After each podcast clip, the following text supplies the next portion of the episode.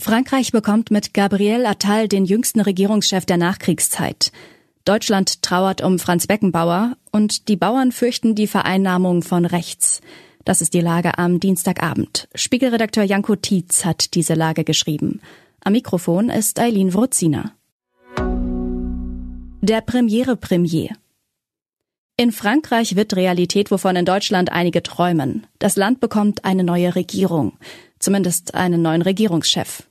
Nach dem Rücktritt der nur 20 Monate amtierenden Premierministerin Elisabeth Born hat Präsident Emmanuel Macron bereits einen Tag später den Nachfolger präsentiert. Der bisherige Bildungsminister Gabriel Attal soll die Regierung jetzt anführen und dafür sorgen, dass ihr Image im Jahr der Europawahl besser wird. Attal ist erst 34 Jahre alt. Er wird nicht nur der jüngste, sondern auch der erste offen homosexuelle Regierungschef seines Landes sein.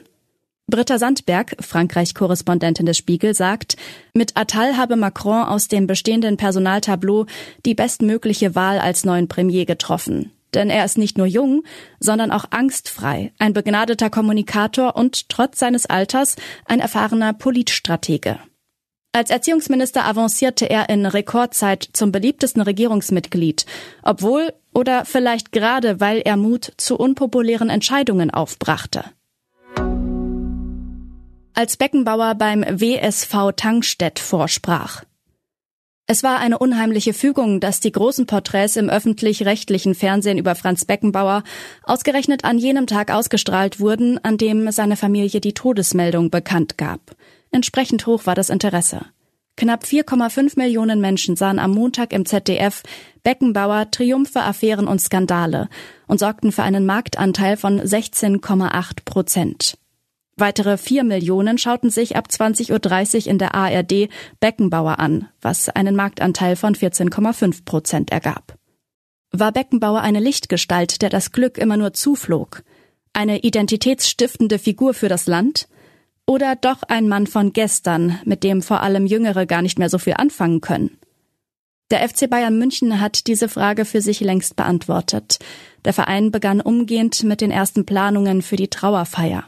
Eine Statue neben jener von Gerd Müller vor der Arena ist im Gespräch.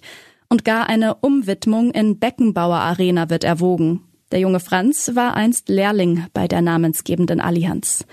Dabei müsse auch Hamburg über eine pompöse Veranstaltung nachdenken, denn dort beendete Beckenbauer seine Karriere als Vereinsfußballer. Mein Kollege Malte Müller-Michaelis hat einen hinreißenden Text über seine Rückkehr von Kosmos New York nach Deutschland geschrieben. Maltes Vater war 1980 Mitarbeiter beim Mineralölkonzern BP, dessen Image ziemlich angekratzt war. Die BP machte Beckenbauer zum Gesicht der Kampagne Jugend und Sport. Mit einem Team von Jugendtrainern, Betreuern und Physiotherapeuten tingelte er zu kleinen Sportvereinen im Hamburger Umland. So kam es auch zum Auftritt in unserem Heimatort beim WSV Tankstedt. Davon sprechen die heute noch, sagt Maltes Vater also diejenigen, die alt genug sind, sich daran zu erinnern. Bäuerin fordert klare Kante gegen rechts. Mit Traktorfahrten und anderen Protesten haben Bauern auch am Dienstag in mehreren Regionen Deutschlands gegen den Abbau von Steuervergünstigungen beim Agrardiesel mobil gemacht. Am zweiten Tag einer bundesweiten Aktionswoche kam es durch Kolonnen mit Landwirtschaftsfahrzeugen teils zu Verkehrsbehinderung. Heute wurde auch Bundesagrarminister Cem Özdemir als Redner bei einer Kundgebung im baden-württembergischen Ellwangen erwartet. Im Vorfeld seines Auftritts dankte Özdemir dem Bauernverband und anderen Organisationen, dass sie Versuche von rechts, die Proteste zu unterwandern, deutlich abgelehnt hätten. Eine besondere Rolle im Kampf gegen rechts hat unter den Bäuerinnen und Bauern Inka Baumgart eingenommen. Wir stehen hinter den Protesten, müssen derzeit aber dabei zusehen, wie unsere Not teilweise von der extremen Rechten instrumentalisiert wird, sagt sie im Interview mit meinem Kollegen Philipp Bethke.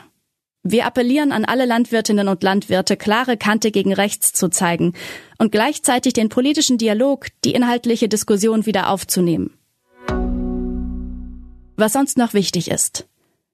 Havanna kündigt drastische Erhöhung der Benzinpreise an die hohen Preise für Energie und Lebensmittel haben die Dauerkrise der Wirtschaft Kubas noch einmal verschärft.